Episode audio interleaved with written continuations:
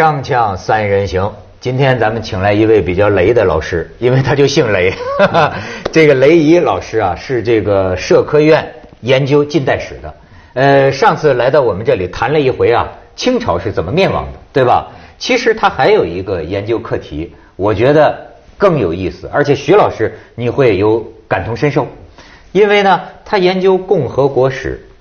但是研究共和国史很难呐，你要研究政治是吧？很难。他选了一个角度来，日常生活。从这个新中国以来啊，咱们这个日常生活的很多细节啊发生变化。我去，我看见他这个造型啊，我就想起其中一个细节。他今天可以跟我们聊聊，因为我老觉得他这发型有点像贝多芬，所以呢，他正好是哈很深入的研究了一下贝多芬在新中国的。命运，雷老师，我觉得这个你可以跟我们谈谈。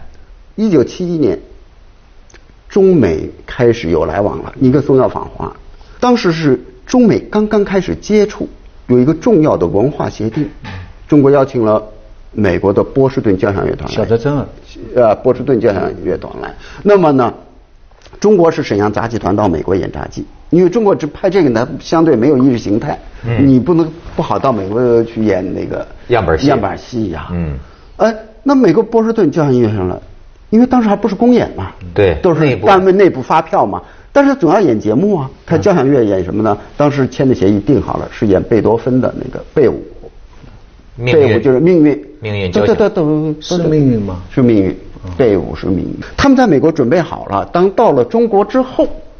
这边突然就是所谓的管文艺的吧，大概是江津或者姚文渊，就不能演贝多芬这个嗯。贝命运，不能演命运，因为命运它有宿命论，宿命。这要批判的。但是你主要你不可能让人家美国人演样板戏啊，演咱们什么交响曲什么什么沙家浜啊或者什么吧，那就是说让他演那个贝多芬的田园。田园，你。这第一回听这个贝多芬的时候，你是什么感觉？那就是田园。我的印象就是说，我有一个姨父，在资本家家庭出身，但自己爱好文艺。我我不懂谁叫贝多芬啊，但我看到那老头那天兴奋呐，哇，像吃了药一样。拼命跟我们讲，当当当当，什么命运在敲门？我们全都不懂，看着他，你想资本主义复辟了，资本主义复辟了。就那家伙文革那么多年没看到这么神气过，他就讲二战的时候，这个就是电报的密码，啊，打过去就是密码。现在德国电话听都是那么滴滴滴的。他说这个就代表了这个什么什么盟军登陆什么什么。其实我说这个贝多芬不是德国人吗？你们不跟德国打仗吗，你怎么用德国的音乐呢？我当时那套概念。反正，在很多在文革当中被打倒的人听来，贝多芬是他们解放的一个信号。哎，那我问你啊，你真觉得就是你第一次听的时候就觉得很好听吗？田园好听，田园我到今天还是热爱。就是你第一次听听就就觉得好听，那没得比的。那田园是好，但是哈，我那时候文化水平也低。我觉得最好听的是最后一个曲子，叫《心条旗永不落》。当滴答答当，现在每一次拉的进行曲来，就是每一个音乐会最后加演的 angle 的一定是这个。呃，他们把它变成叫《心条旗永不落》，就这样。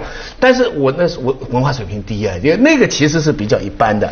但田园呢，那实际上盯的是好。徐老师这开车都是交响乐歌剧，也是发烧友啊。但那个时候呢，我还记得有有一首诗，不知道哪一个诗人写的，说呃列宁喜欢的贝多芬的音乐。我刚才要讲，我待会儿讲，我要讲的就是这个。我要讲的就是这个。锵锵三人行，广告之后见。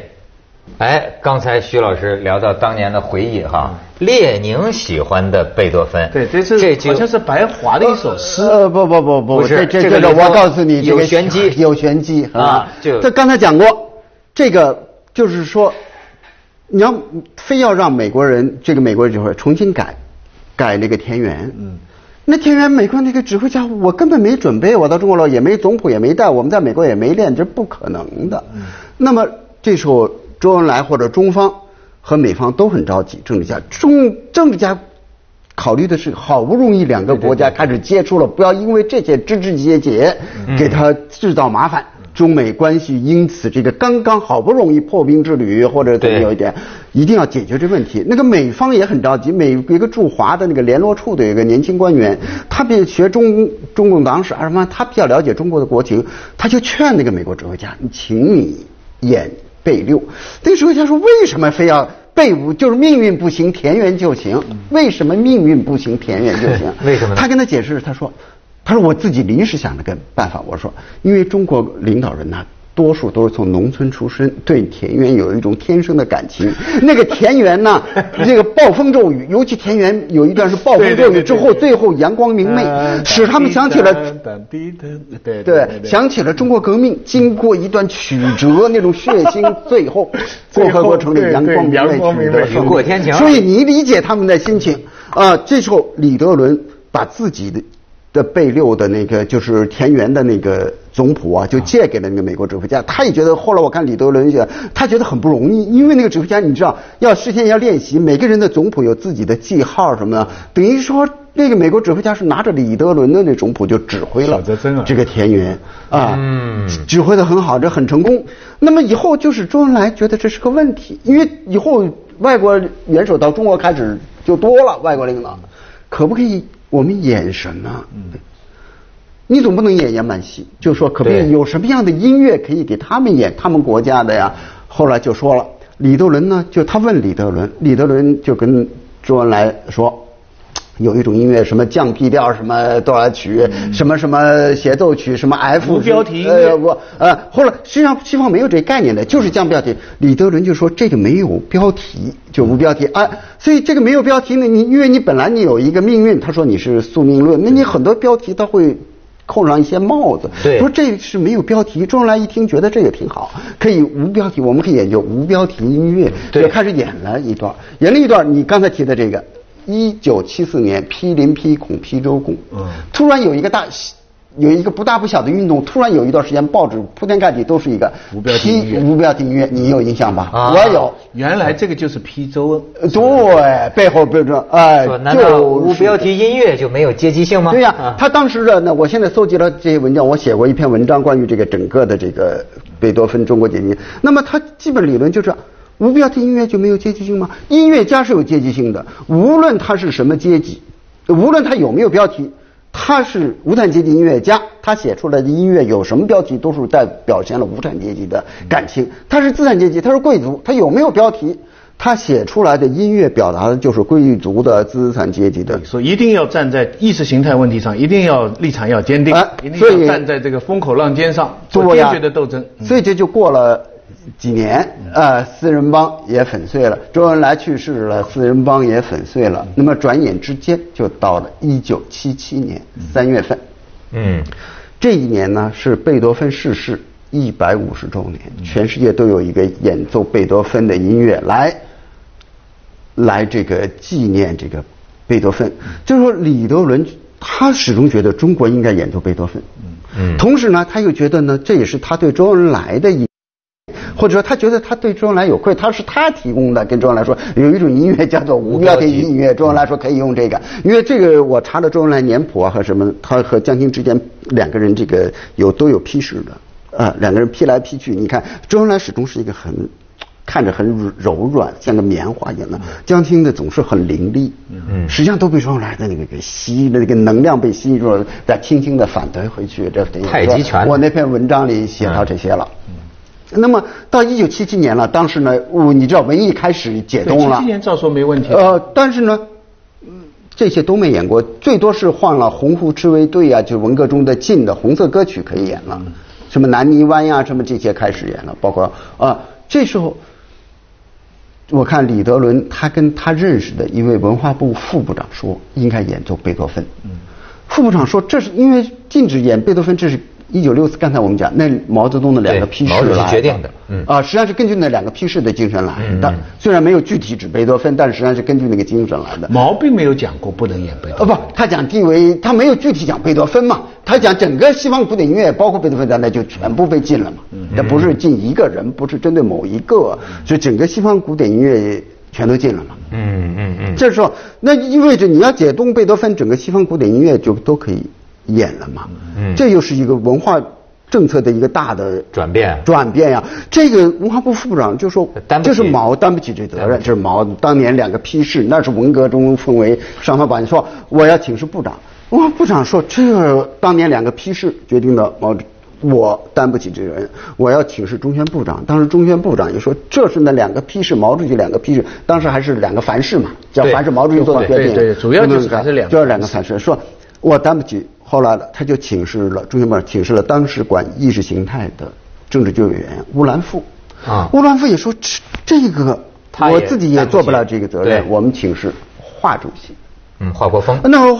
华国锋就华主席，觉得这种事情要开一个会啊，要开一个会，就政治局会来讨论。而这时候呢，记得那时候呢，就是列宁回忆录什么都可以出版了，所以就刚才你说的那个，所以李多伦他们做了一个很，或者是其他人做了一个很重要的一个细节工作。所以我说做功课很重要，有些事情你不做，没准就做不成一个小事。他们把有关列宁回忆录中列宁喜欢贝多芬的什么热情还是什么奏鸣曲，给递上去了。所以这一讨论说毛主席是革命导师，列宁也是革命导师，嗯，那么就决定演，这个太近了。贝贝多芬这个列宁，好，这就有了说列宁喜欢的贝多芬，对，就你刚才有星飘扬在中国的天空。这个呢，我为了研究这个，我找材料找史料，就是当年演出的时候呢，还是为了谨慎，怕这个引起的震动啊太大。你就想象不到演个贝多芬会引起那么大震动，他们也怕。引起震动，所以我找到了那次演出的广告，登在人民日报上就没有这个。广告上登的是什么草原英雄什么琵琶什么独奏演出的节目吧？有什么那个草原英雄小姐妹，还有一个钢琴协奏曲站台风吧？是不是？你有印象没有？嗯站台反正是都是这个样板的或者是主旋律的，是根本没有广告上就没有登出来有贝多芬啊。这等于说在演出的过程中还是演出。最后一次去说演出贝多芬，所有的听众我看这些都不相信自己的耳朵，能够演这个，所以你看很多那个外国的驻北京的记者那个都发了这个重要的消息，你演一个贝多芬是个重要的消息。那么你刚才说的那个，我就想起来，演这个的时候，我正在部队在福州飞机场当兵，有一天早上吃完早饭，我突然听到广播里说，下面演奏播放一曲伟大革命导师列宁。喜爱的贝多芬的什么？我听了这个，当时我在饭堂里都快跳起来了，因为这个我们知道，从六四年，包括尤其文革的那个批无标题音乐什么的，就意味着恐怕要翻过来了。好，我又搜集了很多材料，我看刘心武写过一本书，叫做《我是对自己的回忆录》，他也提到这个，因为我在搜集有关这一段的这个史料，贝多芬的，他提到了一点，他就说，当时人民他一个老大姐，他认识是。这个中央人民广播电台的，也是为了找列宁的这个喜欢贝多芬音乐，让他们把为了做的更稳妥一点，让别人，因为好多人的思想还很僵化呢。嗯，这毛主席说的，你怎么这个？哎，也是就是有了我刚刚才说的，当时就是广播电台中央人民广播电台广播前面说演出贝多，呃，说演奏伟大革命导师列宁生前非常喜欢的。嗯，那么还是在刘心武的回忆录中说到。说他的一个年轻的朋友，当时正在农村插队，给他写了封信，说我突然听到收音机里播贝多芬的这个音乐，我在田激动的在田地里跑起来，在田野里，我知道中国要变了，我们的命运要变了。恐怕要回城了。就你刚才说的那个啊，有些人听到那个贝就就听到贝多芬就觉得中国要变，这就是当年那个，我觉得是政治极度的干预到日常生活。人们就从日常生活的变化，允不允许演贝多芬中外啊，一般的像这种啊。这种老百姓或者知识青年都从这能捕捉出政治要发生大变化的一对，下一次你读李白的诗的时候，你就要说这是唐玄宗非常喜欢的李白。那不行，这真是啊，换了人间呐！你跟今天这网络时代相比，这真是啊，很难。毛泽东时代伟大，真是伟大。锵锵三人行，广告之后见。你知道我从他那个研究里才得知啊，真的就是今天的你很难想象了。呃，曾经中国有一个时候啊，拿着话筒啊，你要在像我们这在台上，你要边走边说话或者边走边唱歌啊，你都是被禁止的，对你你是不正确，对，这为什么？呃，因为这还是一种传统的那种意识形态那种观念组织。因为我不是研究贝多芬，就研究日常生活。我是从流行歌曲在，这个就是说改革开放前后，那么从四九年开始进啊，实际上到五十年代就开始进一些流行歌曲了啊，一些流行歌曲当然称之为靡靡之音啊，你都想象不到，曾经那个小燕子都被批判过。你会唱吧？小燕也对，就是这个传花哎，这个就是因为它太软，嗯，在在靡靡之音靡靡之音哎。那么流行乐你知道，那在这个就什么周璇啊什么的，在文革前就被禁了，到文革那更不用说了，呃，跟爱情有关的都不行，呃，哪怕是革命爱情的都没有。嗯，那个时候演个电影《庐山恋》。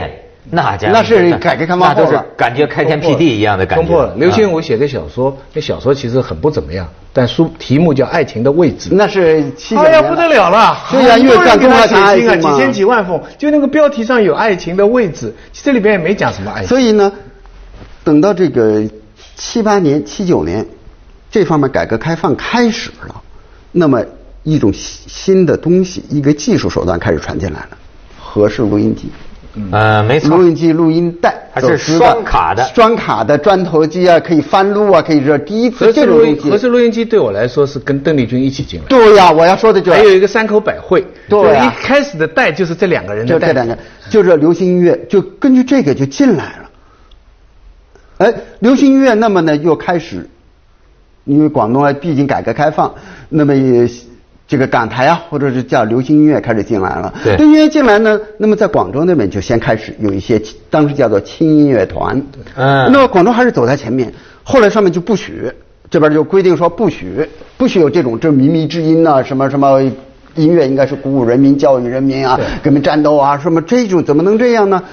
你像那种穿的，当时认为是穿，现在我看电视台几乎都是这样了。当时认为是穿的什么奇装异服啊，抹口红啊，戴项链，女的拿着男女拿着话筒啊走来走去，这认为这就是因为当时允许的唯一的就是一个杆事儿了，立式的 麦克风，一站那对唱，站着不准动，连那个李谷一的项链都被批判，气声唱法都被批判。对对对，气声啊啊，那么呢，像这个是禁止的。那么从广东那儿呢，他们还是会这个。遇到红灯绕道走，就给上面打报告，说我们是只在几个对外的接接待外宾的旅社里面搞音乐茶，哎，什么白云宾馆啊，就类似于这个啊，这样的就开始。那么呢，他那个毕竟是改革开放了，控制啊是不如从前了，一些这个。乐团呐，一些歌舞团，有些民间就可以搞一些乐团了，包括一些官方的。那个拿话筒。那就是拿着把话筒走来走去啊，你唱轻音乐对不对？那些那音协什么的，一些老人就看不惯这个，就明确注出来，像这一类，他做了一个很多的标准，不许什么穿裙子多短呐，呃，涂脂抹粉呐，有很多。其中有一点就是不许拿着这个。麦克风 在台上走来走去，这就是杜勒斯要和平演变我们三四代的一个其中一个阴谋，哎，所以一定要抵抗。啊，所以关于这个流行音乐，在中国也是一个很复杂的故事。所以我就是说，啊，包括那个。流行音乐之后就是那个什么更西方来的就是什么摇滚呐，对对，那是进了很长时间，包括跳舞。我记得就是我专门也写过这方面文章，就是文革前文革最早的时候，就文革前吧，六四年以前是可以跳交际舞的，后来就禁止了。从六四年搞四清啊以后，到文革中禁止了。等到文革后又开始，最开始我们刚上大学七八年就恢复到跳集体舞，使我想起五十年代那种青春圆舞曲，噔噔噔噔噔噔，对三步啊，对是吧？啊，马上从集体舞可以跳交际舞了，但是马上就规定说，不能跳那个叫。Disco 哇，很长时间规定是不许跳 disco。跳交谊舞呢要保持距离，不能碰到。你再回头看今天的什么中国好声音啊，真是换了人间了。换了人间，真是换了人间。而且听说当时这个跳这个 disco 的时候，听说还发生这个争议嘛？对呀。是有个人说什么呢？说这为什么要跳 disco 呢？那扭秧歌不行吗？年轻人。对呀，所以呢，当时呢，呃，当时的那个胡呃胡耀邦嘛，还是比较。他们他就说，像现年轻人也喜欢，年轻人喜欢，那那就我看迪斯科也没什么不好，就跟锻炼身体也很像嘛。现在那么好啊，迪斯科可以对呀，后来老年人都跳了，这中国的非要老年人认可。它才具有合法性。对啊，完了之后，当时一个这个从延安来的一个老音乐这个老文艺工作者老文艺工作者吧，革命人就说，那我们可以扭扭扭秧歌呀。扭秧歌就是这个革命的，就是革命第四。在我说啊，传统，你为什么非要像西方那样扭这个？呃，但是实际上你抵不住。后来我记得是报纸上，大概是中国青年报发过几篇文章，其中有一篇还谈到这个迪斯科呀什么的，就是摇滚呐，他谈到说这个是发源于黑非洲。发源于黑非洲，是买贩卖到奴隶，成了美国黑奴，美国黑奴真正的无产阶级的歌曲，嗯，和这个工业文明结合在一起，他们在那表现一种发泄，一种反抗，哎，这个就是说。阶级根源搞清楚了，阶级根源，这个合法性也有了。这个我曾经写过文章，也谈到，就是说中国这个问什么事情都要问一个姓什么，这个传统很深厚，一直到曾经吧，现在要就淡多了。你穿什么？几十年的中国音乐与阶级斗争。所以，当他想为你辩护的时候，为你这个寻找合法性的时候，他也得找一个。这就是所谓的政治挂帅啊，影响了中国多长时间？对。但是我记得小我们小的时候最神秘的就是那个贴面，贴面舞会，就是好像当时严打呀，抓了对黑灯黑灯舞会，黑灯我记得在苏州好，你觉得只有高干子弟才能搞这个？每每次舞会里边有固定的两个黑灯时间啊，黑灯两分钟。要是没那个东西，去的人就少，不过瘾，不过瘾嘛。对对对对，其实当时这个严打也打得过分了一点，他有些真的就是抱着。他接着为您播出没有西安楼观文明启示录，始终要保持警惕啊。对，所以革命尚未成功啊。所以雷老师这个这个。